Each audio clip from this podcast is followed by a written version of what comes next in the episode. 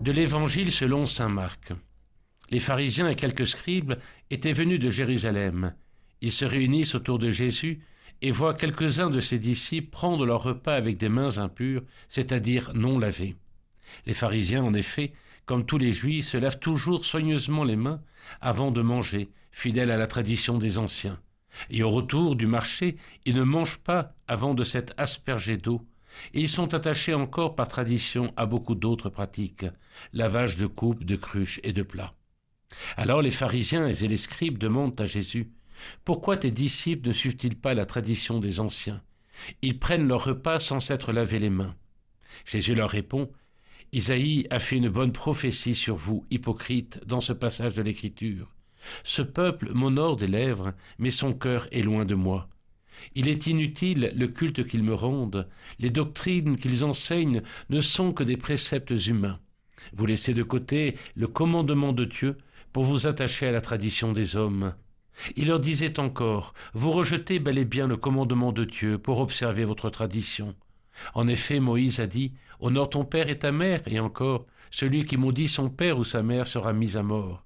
Et vous, vous dites, supposons qu'un homme déclare à son père ou à sa mère, les ressources qui m'auraient permis de t'aider sont corban, c'est-à-dire offrande sacrée. Vous l'autorisez à ne plus rien faire pour son père ou sa mère, et vous annulez la parole de Dieu par la tradition que vous transmettez, et vous faites beaucoup de choses du même genre.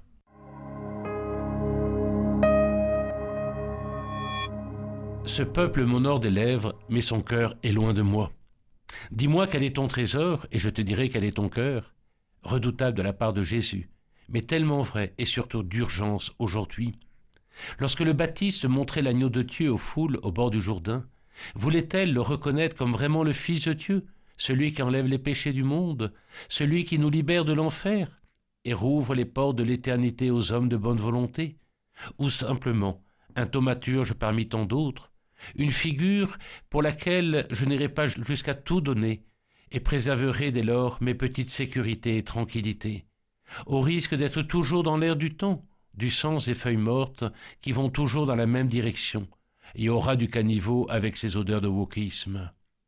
Que faut-il donc que je nettoie en ce sanctuaire intérieur qu'est mon âme, lieu de la rencontre et de la présence avec le divin Maître, pour être en vérité avec celui qui est le chemin, la vérité et la vie?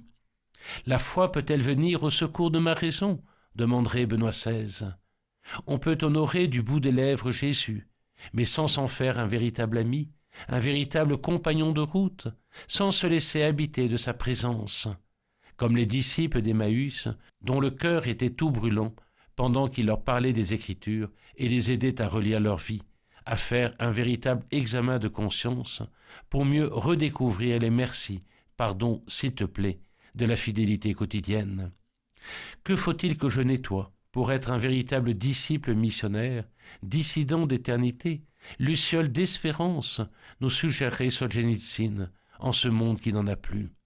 Que faut-il que je nettoie, au plus profond de moi, pour que Messire Dieu soit toujours le premier servi, et ce, quel qu'en soit le prix à payer, même celui du martyr?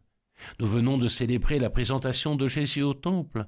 Qu'as-tu à présenter à Jésus aujourd'hui, par exemple, véritablement lors de ta vie, tout ce qu'il y a de beau, de vrai, de grand, véritablement l'encens de ta prière, aussi sobre soit-elle, mais persévérante chaque jour, véritablement la mire de ta pauvreté, qui a besoin d'être purifiée, pardonnée, nettoyée, sanctifiée, divinisée.